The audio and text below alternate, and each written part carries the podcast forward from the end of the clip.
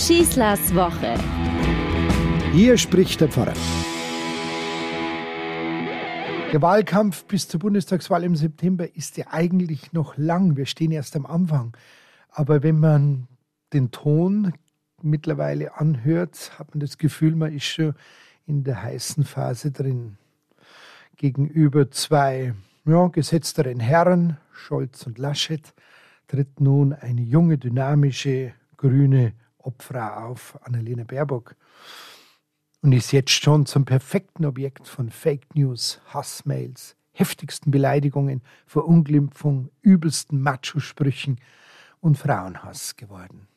Ein Ende, sagen die Experten, ist da kaum in Sicht. Im Gegenteil, Baerbock muss mit einer noch größeren Anzahl an Angriffen rechnen. Die gängigsten Vorwürfe hören wir ja fast täglich. Sie würde Haustiere verbieten wollen zugunsten unseres Klimas. Es geht um Verletzung der für alle momentan verpflichtenden AHA-Regeln. Es geht darum, dass sie Mitglied der Great Reset-Verschwörung wäre. Great Reset bedeutet also die Anhänger äh, der Verschwörung, dass Bill Gates durch Impfungen mit einem Chip die Weltherrschaft erlangen will.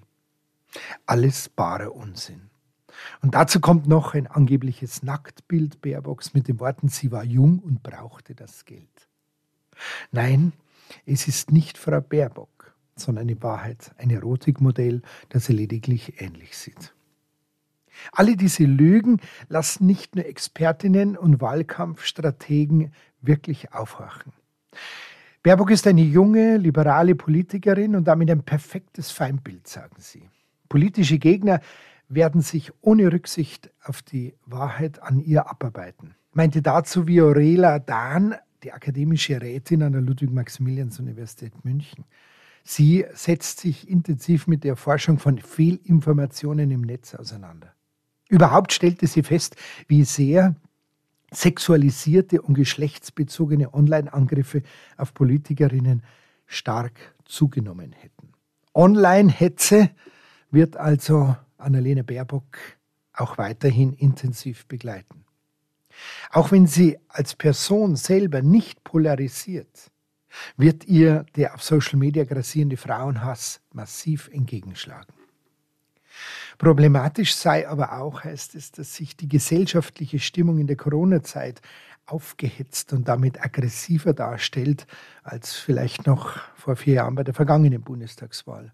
Und heißt es, Frauen werden im Netz stärker angegriffen als Männer.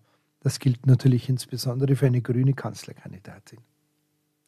Um hier einen Gegenpol zu setzen, haben die Grünen eine sogenannte Netzfeuerwehr ins Leben gerufen.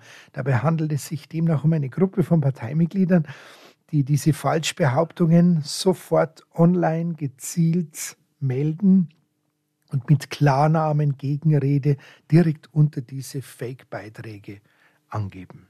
Zudem hat Baerbock laut Medienberichten seit kurzem auch noch Personenschutz. Wir müssen unsere eigene Geschichte erzählen und die Menschen über Falschinformationen und Lügen aufklären, sagt der Wahlkampfleiter Kellner. Dies sei heute ein wichtiger Teil der Strategie, um diese Angriffe abzuwehren. Stimmt alles und ich gehe noch einen Schritt weiter. Ganz wichtig und wegweisend wäre vor allem der parteiübergreifende und alle miteinander verbindende gegenseitige Respekt aller Funktionäre und Politiker in unserem Land. Es darf nur um die rein sachlichen Auseinandersetzungen gehen. Unsere Politiker müssen da sozusagen unbedingt konsequentes Vorbild für jeden von uns sein. Wie reden wir miteinander? Wie gehen wir miteinander in Talkshows um? Wie, welche Gesprächskultur pflegen wir?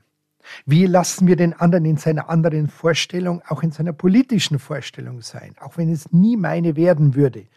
Was gewähre ich ihm als sein eigenes Denken und sein eigenes Planen?